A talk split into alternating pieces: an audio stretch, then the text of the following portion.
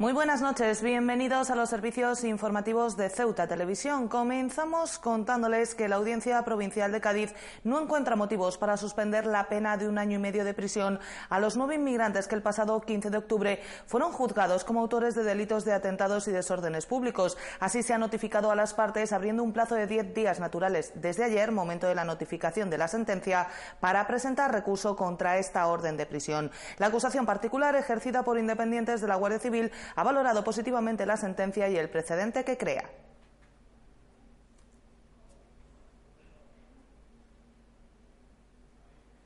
Cambiamos de asunto. La eurodiputada del Partido Popular, Dolores Monserrat, ha ratificado que en caso de que el PP alcance el gobierno de la nación, se enviarán 200 agentes más de Policía Nacional y otros tantos de Guardia Civil a Ceuta. Monserrat ha defendido también su gestión en materia sanitaria con los gobiernos de Rajoy y ha ensalzado el papel de los agentes tanto en Ceuta como en Cataluña. La eurodiputada del Partido Popular y exministra de Sanidad, Dolores Montserrat, ha insistido en que si el PP forma gobierno tras el 10N, se destinarán 200 agentes de la Policía Nacional y otros tantos de Guardia Civil a Ceuta, aún sin especificar de dónde saldrían. Cuando gobernemos. A partir del 10 de noviembre es un compromiso que dijo el propio presidente del partido, Pablo Casado, justamente aquí en Ceuta, y por tanto por eso pedimos el apoyo de todos los ceutís a este gran partido que es el Partido Popular, que siempre cumplimos con nuestras promesas. Montserrat ha apostado igualmente por la presencia del sistema Frontex en Ceuta y Melilla, señalando que ambas ciudades merecen tal consideración al ser fronteras de la Unión Europea. Nosotros es una, una, una promesa electoral europea, de la campaña europea, como ustedes saben, la comisión se está terminando ¿no? de constituir, aún no tenemos toda la comisión constituida, tenemos la presidenta de la comisión, pero la comisión nueva no ha empezado a ejercer y, por tanto, la nueva comisión, cuando ejerza, es uno de los compromisos en los 100 primeros días. Señaló que el gobierno del PP ya trabajaba en la ampliación de los medios policiales en ambas ciudades, al tiempo que recordó algunas de las gestiones realizadas por el Ministerio de Sanidad con ella al frente. Hicimos una inversión de 6 millones de euros en el Centro de Atención Primaria del Tarajal, que ahora se está ejecutando. Si esas obras son una realidad, es gracias al gobierno del Partido Popular. Visitó la Cruz Blanca y mantuvo una reunión en la sede del Partido Popular con militantes. Antes estuvo en la frontera donde se produjeron momentos de cierta tensión cuando un grupo de porteadoras reconoció al presidente de la ciudad e interpretaron que podía ser una señal de la reapertura del porteo. Otras trataron de aprovechar para colar algunos bultos por lo que la Guardia Civil se vio obligada a cerrar momentáneamente las puertas.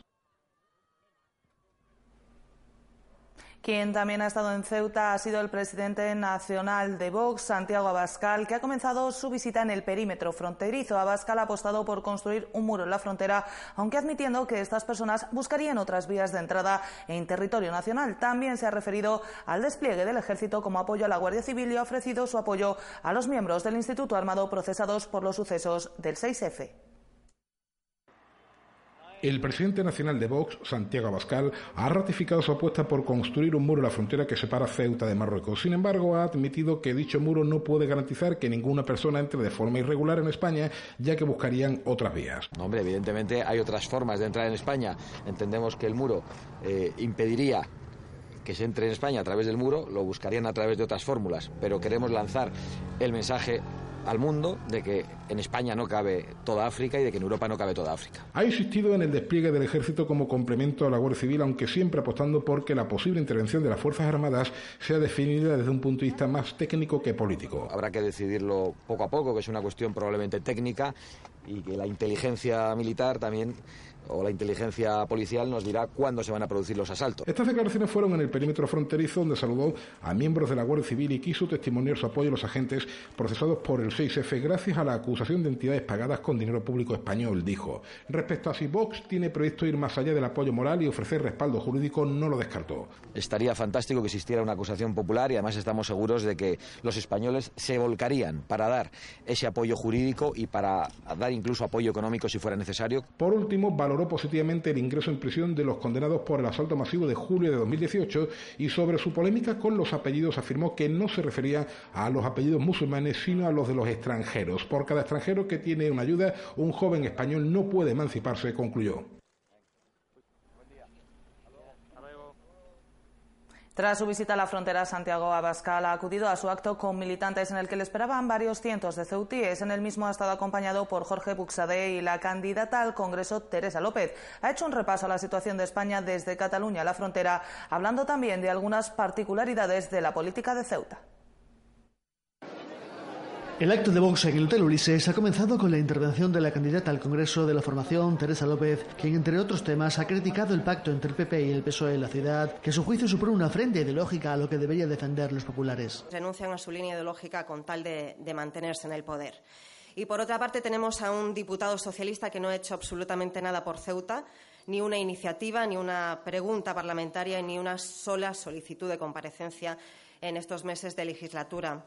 Por todo esto, Vox, en Vox somos el único partido que aúna en su candidatura la mayoría ciudadana que no quiere la traición de un partido popular en consenso con las políticas socialistas. El segundo en intervenir ha sido Jorge Busadé, quien ha señalado sobre lo poco que le importa a los oligarcas de Bruselas Ceuta, mientras que ha alertado sobre sus intenciones de atentar contra las libertades de los estados como España. No, no, no, no tengáis miedo.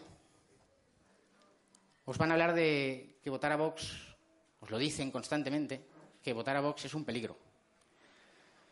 Pues no tengáis miedo.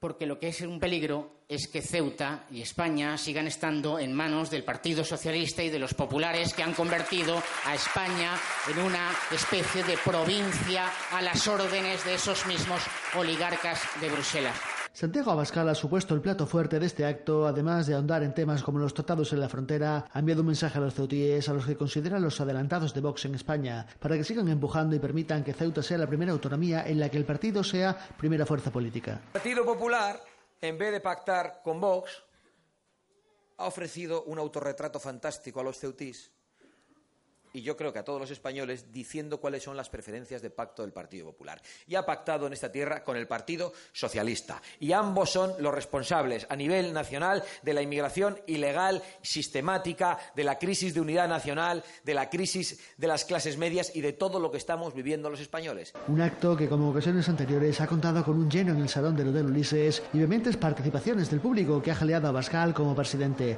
El cierre lo ha puesto el himno de España.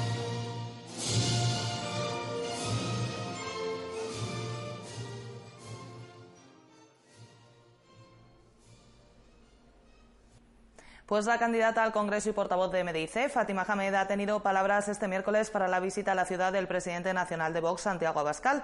Hamed le ha recordado que de nada le servirá en Ceuta su política de enfrentamiento y le ha explicado que aquí hay personas que se apellidan diferente y, sin embargo, están dispuestas a defender su patria y su ciudad. Queremos recordarle al señor Abascal que en este país, afortunadamente, no todos los españoles nos apellidamos Verdejo, o Abascal o Gómez. Hay otras personas que tenemos otros apellidos diferentes y que estamos dispuestos a morir por nuestra patria, a defender los intereses de Ceuta donde haga falta y contra quien haga falta, y desde luego personajes como él, porque es única y exclusivamente un personaje que viene a hacerse una foto, a hacer declaraciones polémicas y a buscar sacar tajada de ella, poco o nada tiene que hacer, como digo, en una ciudad que para nosotros es ejemplar. Pues precisamente el Movimiento por la Dignidad y la Ciudadanía ha presentado este miércoles sus alegaciones a la modificación de crédito del Gobierno, unas alegaciones por valor de 2.836.000 euros que irán destinadas a mejoras en la residencia de mayores, la creación de un plan de empleo joven, la subvención de las bombas de insulina en menores o la mejora del convenio para la prevención del cáncer de colon. El Movimiento por la Dignidad y la Ciudadanía ha presentado este miércoles sus alegaciones a la modificación de crédito aprobada por el Gobierno, unas alegaciones que pasan por la mejora de las condiciones de la residencia de África, la creación de un plan de empleo joven que mejore la empleabilidad, la subvención de las bombas de insulina en menores y la mejora del convenio para la prevención del cáncer de colon. Todo ello supondría una inversión de 2.836.000 euros, de los que 2.526.000 irían destinados al plan de empleo joven. Entendemos que con esta creación de este plan de empleo joven se podría dar cobertura a alrededor de 165 personas para lograr incrementar su empleabilidad. La segunda de las propuestas presentadas por Emedice en su comparecencia este miércoles pasa por una modificación del IPSI de operaciones interiores, un IPSI que no solo pagan los empresarios, ha recordado, sino todos los ciudadanos en servicios tan básicos como el transporte o la telefonía. La propuesta de Medice pasa por acercarse a los tipos de velilla. Que las telecomunicaciones pasen del 10 al 8% que los restaurantes de un tenedor, bares, cafeterías, se les rebaje a la mitad, es decir, del 2 al 1%. En Melilla, por ejemplo, pagan el 0,5%. y que en taxis y autobuses también se baje a la mitad, es decir, del 2 al 1%. Finalmente, la portavoz de Medice se ha referido al plus de residencia y a la necesidad de que las personas que trabajen en los planes de empleo sepan si el mismo se va a incluir en sus remuneraciones. Nosotros llevamos tiempo desde el MDIC planteando no solamente que las personas que trabajen en los planes de empleo perciban el salario mínimo interprofesional y el plus de residencia, sino que pedimos y exigimos una aclaración en cuanto a estos términos. Y es que hasta la fecha aún no han sido capaces de decirnos cuánto van a cobrar los trabajadores del plan de empleo.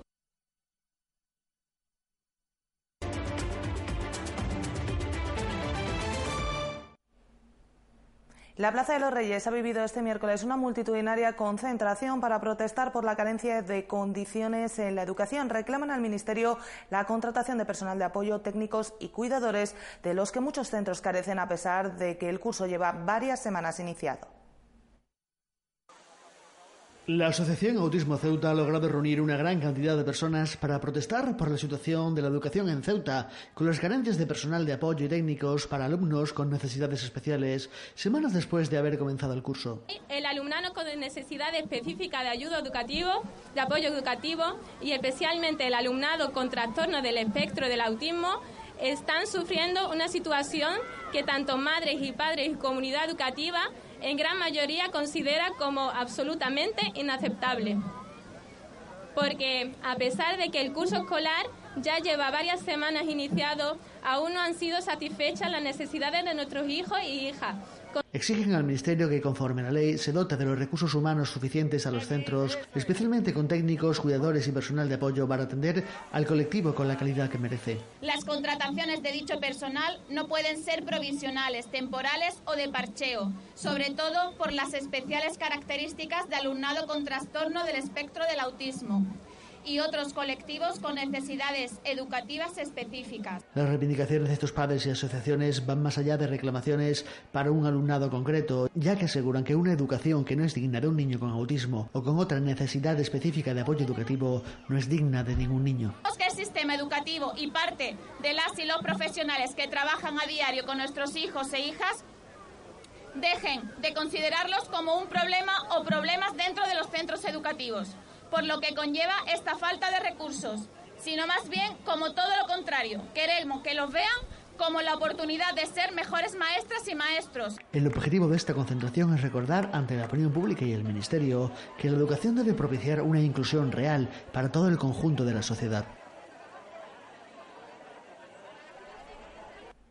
Y cambiamos radicalmente de asunto. El arte nos rodea y muchas veces no le prestamos la atención que merece. Es por eso que este miércoles hemos charlado con Antonio Romero, un escultor vocacional y autodidacta, un amante de lo cotidiano que ha dejado para el futuro algunas de las obras más representativas de las que podemos disfrutar dando un paseo por nuestra ciudad. No se lo pierdan.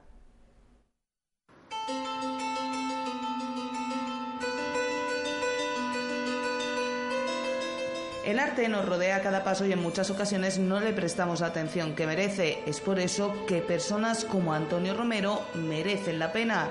Un escultor por vocación autodidacta de cuyas manos han salido algunas de las obras que podemos admirar en un paseo por Ceuta.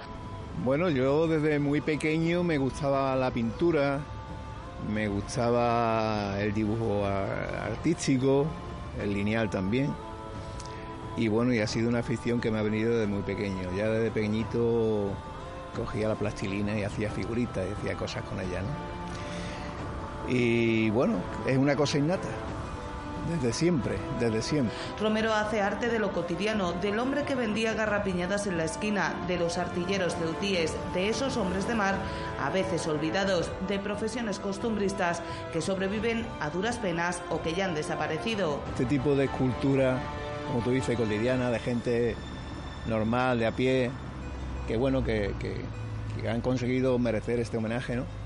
Pues la verdad que es muy satisfactorio, ¿no? Eh, el hacer esta, escultura a estas personas, ¿no? Y además son, suelen ser motivos muy entrañables, ¿no? Porque son oficios que, bueno, que se han perdido, o se están perdiendo, por desgracia. Otra forma de hacer historia y también de embellecer su tierra. Es por ello que le genera una honda satisfacción pasear y ver cómo algunas de sus obras se han convertido en referentes para los ceutíes, caso de los dragones de la casa del mismo nombre. Que es una gran satisfacción, ¿no? Es una gran satisfacción, me hace mucha ilusión y, y bueno, no sé, es algo que dejan, ¿no? Es algo que dejan, ¿no? Aquí estamos, en esta vida estamos de paso y, es algo que se queda aquí. Ahora se abren para Antonio Romero nuevos caminos, como la posibilidad de que su obra salga de nuestra ciudad y se abra paso en la provincia de Málaga, un proyecto del que prefiere no hablar demasiado hasta que se cierre de forma definitiva. Pues estoy trabajando en una, estoy trabajando en una y se va a colocar en la provincia de Málaga. Está en pañales, está en pañales.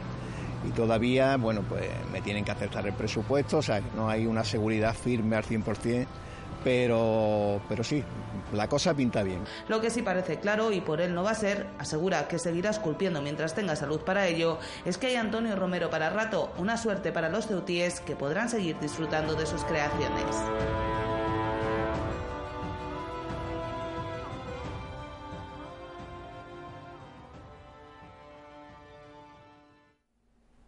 Pues con estas bellas imágenes les decimos adiós, no sin antes recordarles que pueden seguir toda la actualidad de la ciudad en nuestros perfiles en las redes sociales, Facebook y Twitter, en nuestros podcasts y, como no, aquí en www.ceutatv.com. Hasta mañana. Adiós.